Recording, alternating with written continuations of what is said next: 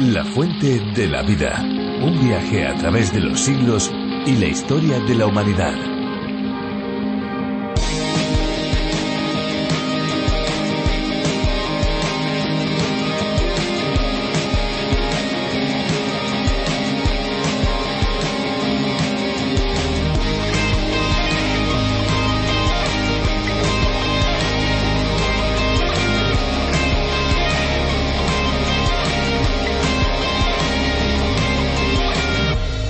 El agua fría en la limpieza facial permite la estimulación de la circulación. De esta forma, las toxinas se pueden transportar más eficientemente y se favorece su expulsión del cuerpo a través de los capilares, a la vez que se facilita la eliminación de residuos que hayan quedado posiblemente depositados en la piel. Pero para quienes no les guste limpiarse la cara con agua fría o helada y si tenemos en cuenta algunos de los efectos no tan positivos de lavarnos el rostro con agua caliente, la alternativa es utilizar agua tibia que no tendrá el efecto negativo del agua caliente, permitiendo que la piel conserve sus aceites naturales y ayudando así a mantenerse hidratada y saludable.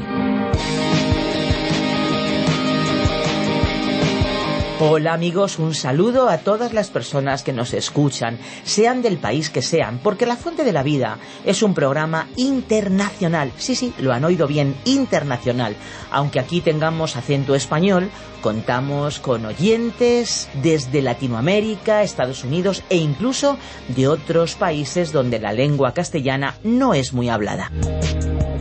Y esto es posible gracias a que en 1969 el creador del programa John Vernon McGee se diera cuenta del increíble poder y alcance que la radio tenía para poder enseñar la Biblia a todo el mundo. Eso fue durante una visita a la emisora Radio Transmundial en la caribeña isla de Bonaire. Desde hace años también tenemos una versión específica para España en las voces de Virgilio Bagnoni y Benjamín Martín, producida primero por Evangelismo en Acción y hoy en los estudios de Radio Encuentro, que es parte de Canal de Vida, Radio Transmundial en España. Al final del programa les vamos a recordar las vías de contacto para que podamos conocer sus opiniones, sus sugerencias y sus solicitudes. Pero antes vamos a disfrutar una canción, si a ustedes les parece. ¿Quieren escucharla junto a nosotros?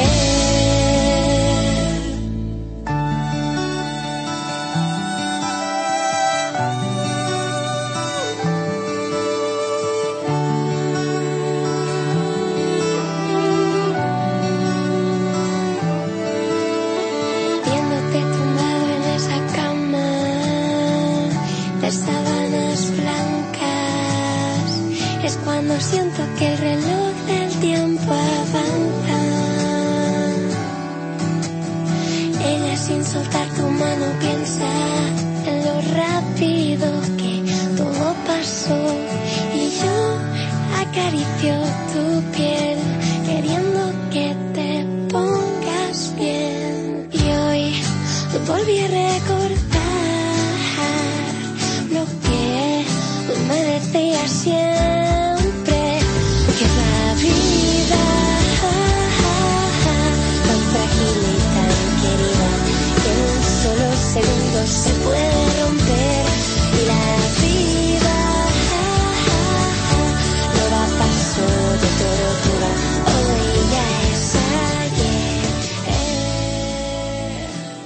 de las características más valoradas en nuestra sociedad es el altruismo. Todos consideran como algo positivo el que una persona dedique tiempo a los demás, ayudando en sus necesidades, sea con tiempo o con otros recursos. Aún así, no todos y no siempre estamos dispuestos a tender una mano a los más necesitados, pudiendo llegar a ser incluso negligentes con los que están más cerca, como puede ser un vecino o un familiar. No es de extrañar tal incoherencia cuando vemos el estado general en el que se encuentra el mundo. Pero, ¿qué dice la Biblia acerca de esto? Vamos a descubrir hoy lo que la palabra de Dios afirma sobre el ser y el hacer en cuanto a los demás y a Dios también. Lo vamos a descubrir en el capítulo 3 de la primera carta de Juan. Amigos, no se olviden de nuestro número de WhatsApp. Se lo venimos recordando y un día más lo hacemos. 601 20 32 65. Sus mensajes de voz y sus mensajes de texto nos dan aliento y nos ayudan en la elaboración de estos espacios 601 20 32 65. Esperamos sus mensajes. La fuente de la vida. Volvemos hoy, amigo oyente, al capítulo 3 de la primera epístola del apóstol Juan. Vamos a comenzar nuestro estudio hoy con el versículo 8, aunque en nuestro programa anterior habíamos llegado ya hasta el versículo 9. Pero creemos que sería mejor comentar nuevamente el versículo 8 para relacionarlo con el párrafo que estudiaremos hoy. Leamos, pues, el versículo 8 de este tercer capítulo de Primera de Juan. El que practica el pecado es del diablo, porque el diablo peca desde el principio. Para esto apareció el Hijo de Dios, para deshacer las obras del diablo. Juan fue muy claro con su afirmación el que practica el pecado es del diablo. Tenemos que reconocer que el diablo es el origen de todo pecado.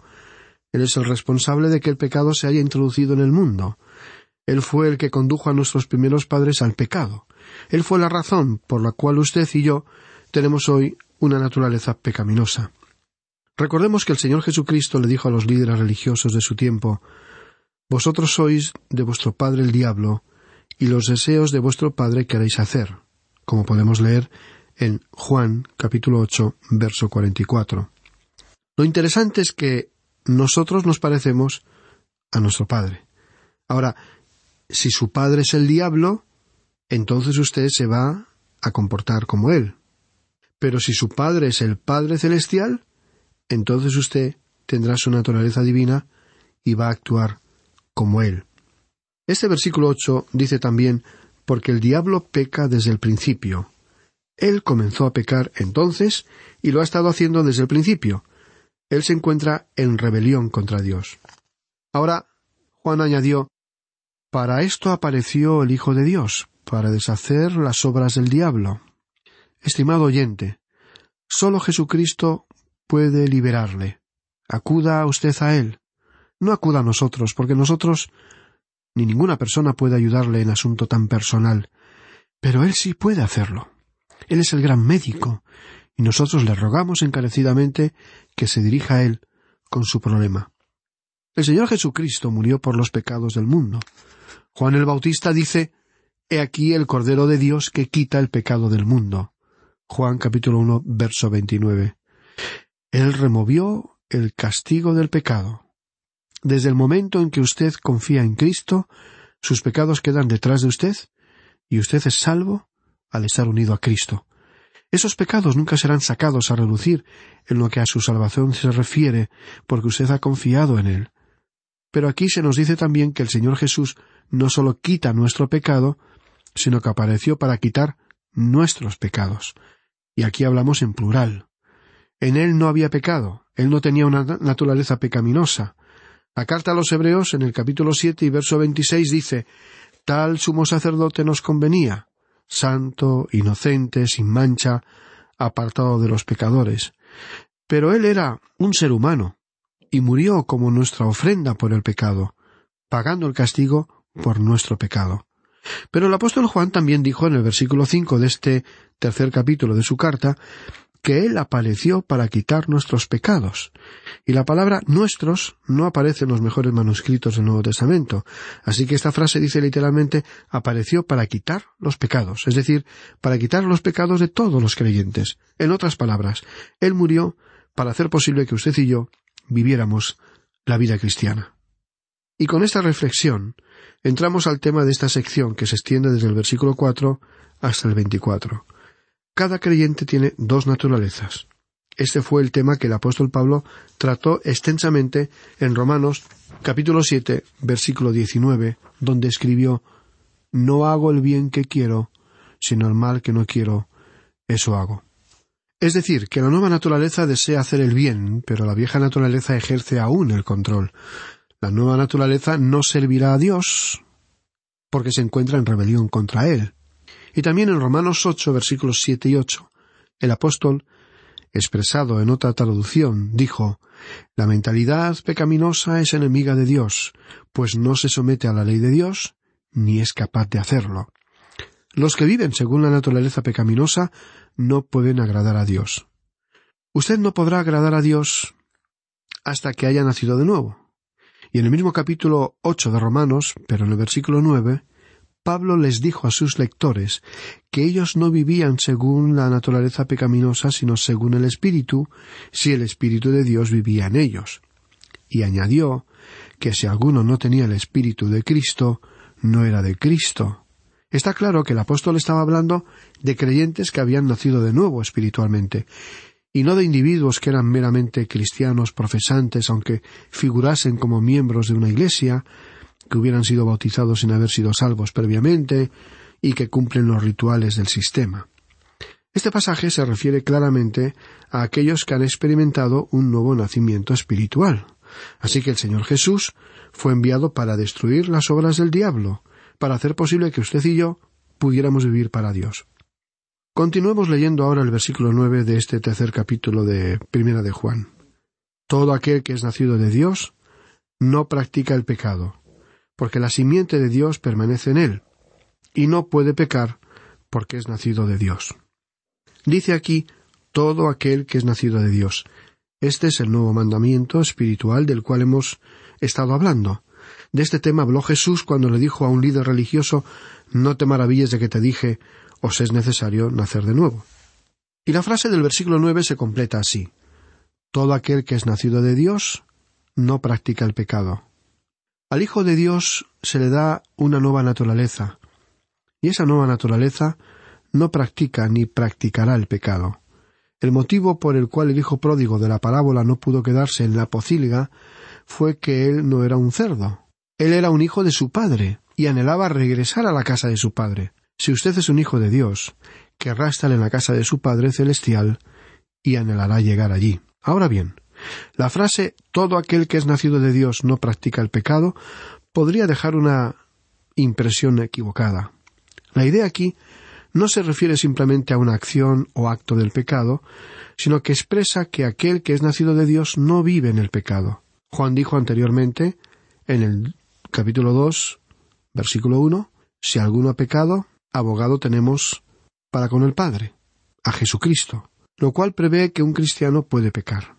Sin embargo, el apóstol dejó bien en claro que la voluntad de Dios es que vivamos sin pecar, al escribir en el mismo versículo Hijitos míos, estas cosas os escribo para que no pequéis. El pecado es todo aquello que sea contrario a la voluntad de Dios, pero Juan dijo que cuando el pecado se introduce en nuestra vida, tenemos un abogado ante Dios el Padre, añadiendo además que si confesamos nuestros pecados, Él es fiel y justo para perdonar nuestros pecados y limpiarnos de toda maldad. Nuevamente el apóstol Juan se estaba dirigiendo a los creyentes, admitiendo que los creyentes pecarían. Por lo tanto, cuando escribió todo aquel que es nacido de Dios no practica el pecado, estaba diciendo que la nueva naturaleza no continuaría viviendo, figurativamente hablando, en una pocilga, como en el caso del hijo pródigo de la parábola. Nunca, bajo ninguna circunstancia, haría eso. Y continuó escribiendo Juan, porque la simiente de Dios permanece en él es que si usted es un hijo de Dios, tiene una nueva naturaleza. Y también dice el versículo nueve, y no puede pecar porque es nacido de Dios. Podemos ver que Juan estaba hablando de algo real y genuino. No se refería a una profesión de fe superficial que alguien pronuncia cuando pasa al frente en una iglesia y se emociona. La gran cuestión es ¿ha nacido usted de Dios? Creemos en la seguridad de los creyentes, pero también creemos en la inseguridad de aquellos que se hacen pasar por creyentes.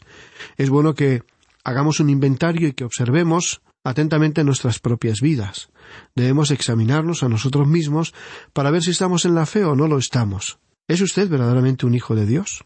¿Desea usted ansiosamente las cosas de Dios? Eso es lo verdaderamente importante, amigo oyente.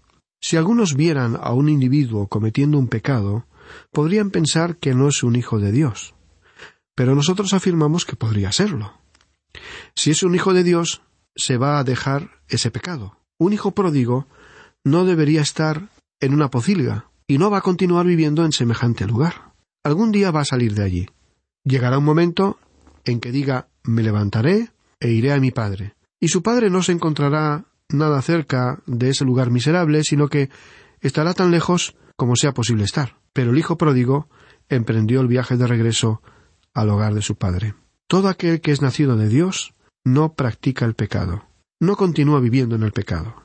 Cuando recibimos una nueva naturaleza, no perdimos nuestra vieja naturaleza. Ese es el problema. No nos sorprende que el apóstol Pablo exclamara Miserable de mí. ¿Quién me librará de este cuerpo de muerte? Estimado oyente, solo el Espíritu de Dios puede librarle si usted reconoce que es impotente e incapaz de librarse a sí mismo. Eso lo decimos hoy a aquel que es consciente de que está dominado por algún pecado que le controla, que está arruinando su vida y privándole de la alegría de vivir haciéndole sentir miserable. En ese caso queremos dirigirle una palabra de ánimo, asegurándole que Él puede librarle de esa carga, y en efecto lo librará, si usted quiere librarse de ella, si quiere librarse de ese pecado, si usted realmente quiere agradar a Dios y servirle. Si usted quiere tomarse en serio su relación con Dios, Él también las tomará en serio con usted. Y en el versículo diez dijo Juan en esto se manifiestan los hijos de Dios y los hijos del diablo. Todo aquel que no hace justicia y que no ama a su hermano, no es de Dios.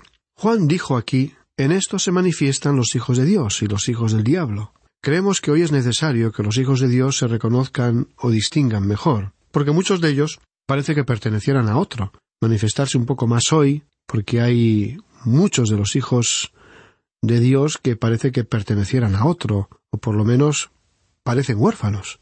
En la actualidad parece haber dos familias en este mundo, la familia o los hijos de Dios y la familia o los hijos del diablo. Consideramos que la enseñanza sobre la existencia de la paternidad universal de Dios y de la fraternidad universal del hombre es una gran herejía. La Biblia no enseña que Dios considera a todos los seres humanos como hijos suyos. El Señor Jesús les dijo a los líderes religiosos de su tiempo Vosotros sois de vuestro padre el diablo. Juan capítulo ocho verso cuarenta y cuatro.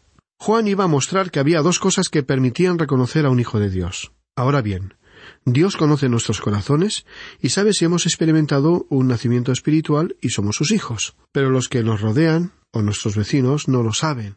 La única forma que tienen de saberlo es si la vida de Dios se manifiesta en nosotros.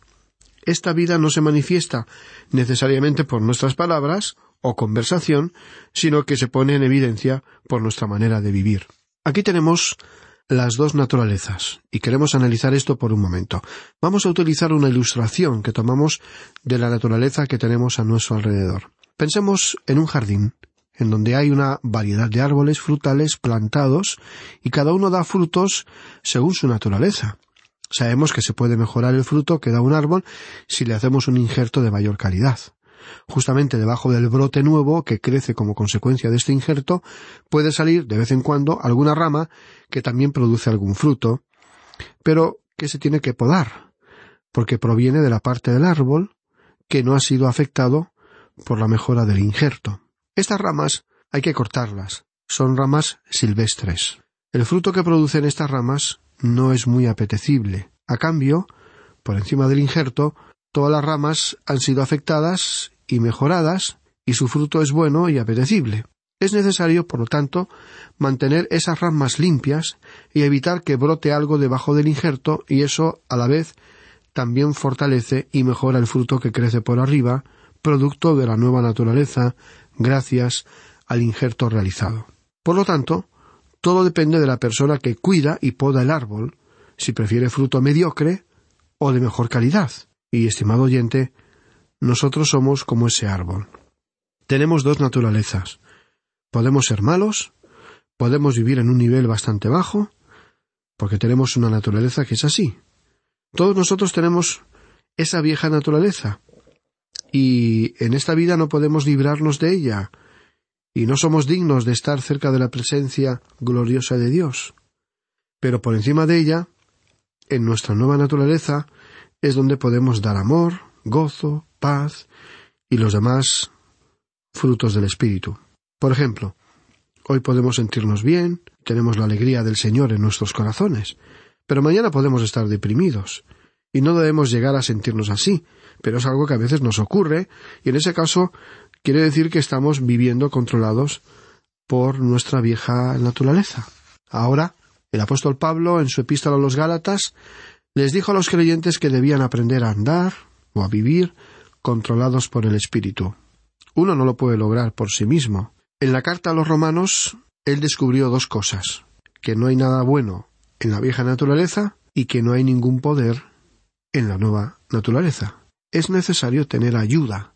Indiferentemente de quien sea usted, no puede vivir la vida cristiana por sí mismo, amigo oyente. Será solo por el Espíritu de Dios actuando en usted que podrá producir ese buen fruto, ese fruto que Él quiere que produzcamos.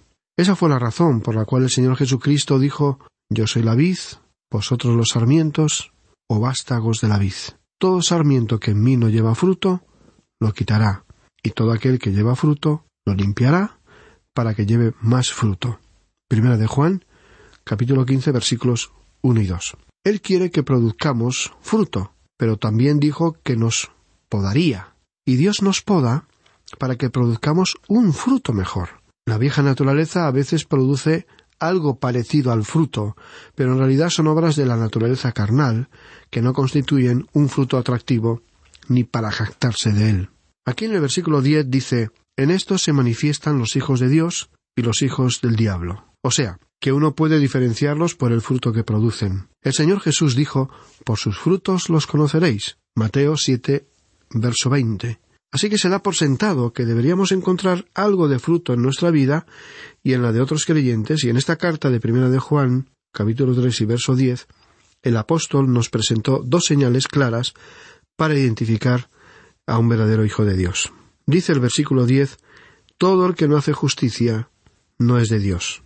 Indiferentemente de quién sea o qué profesión tenga, si una persona no está tratando de vivir para Dios, no es una hija de Dios.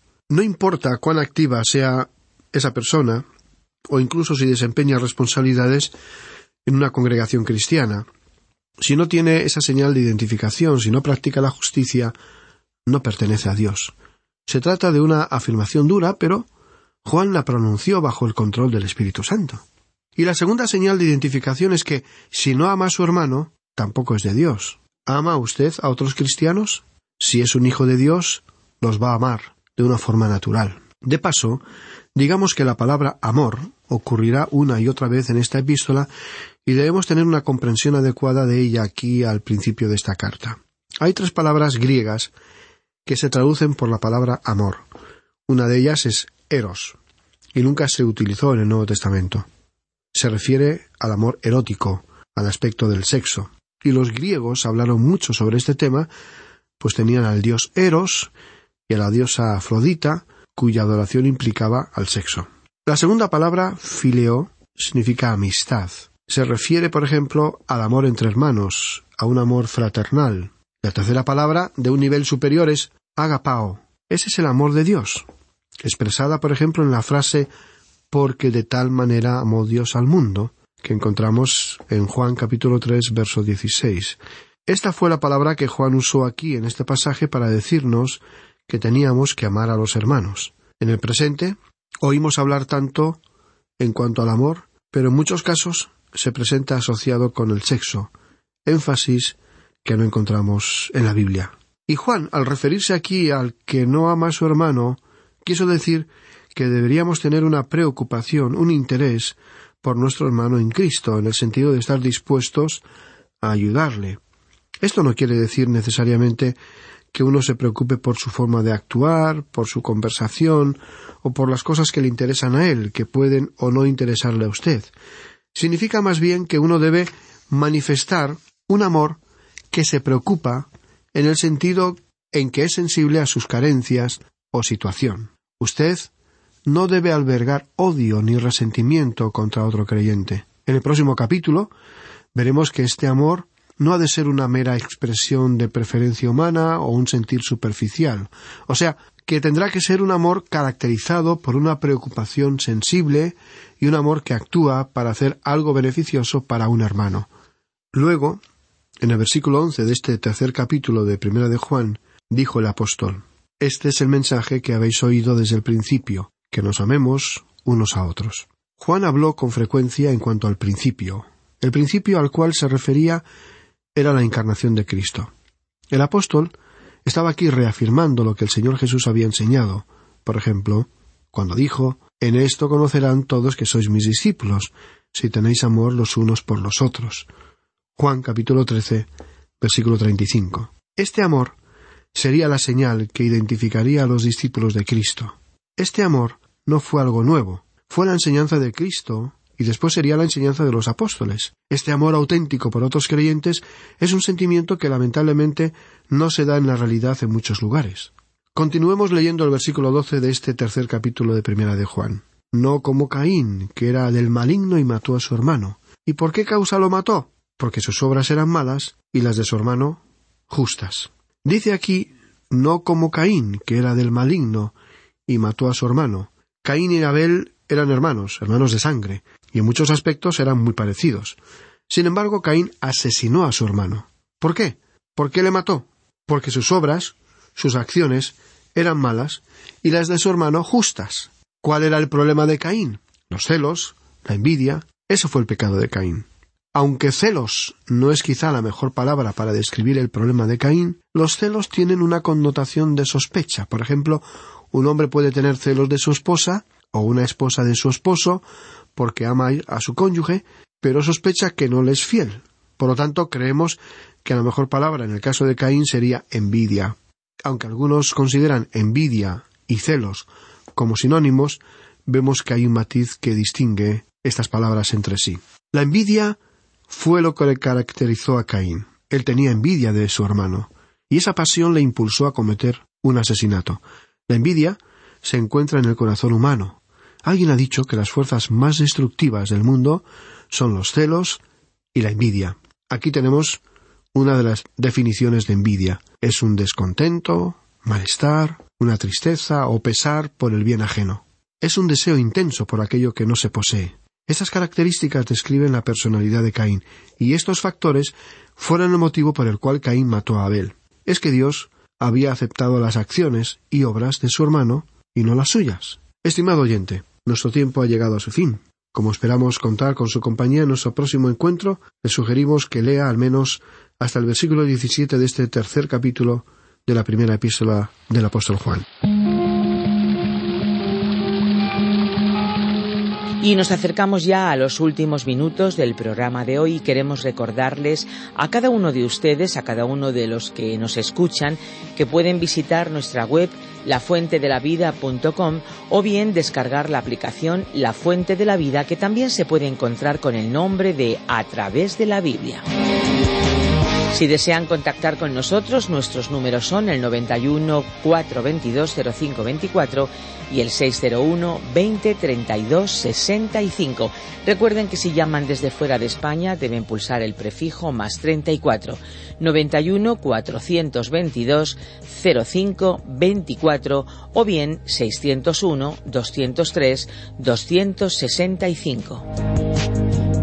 Si lo que desean es enviarnos un email, lo pueden hacer a info arroba. Info. Y ahora sí, ahora ya definitivamente les decimos adiós. No olviden, recuerden que hay una fuente de agua viva que nunca se agota. Beba de ella. Este ha sido un programa de Radio Transmundial producido por Radio Encuentro. Radio Cadena de Vida.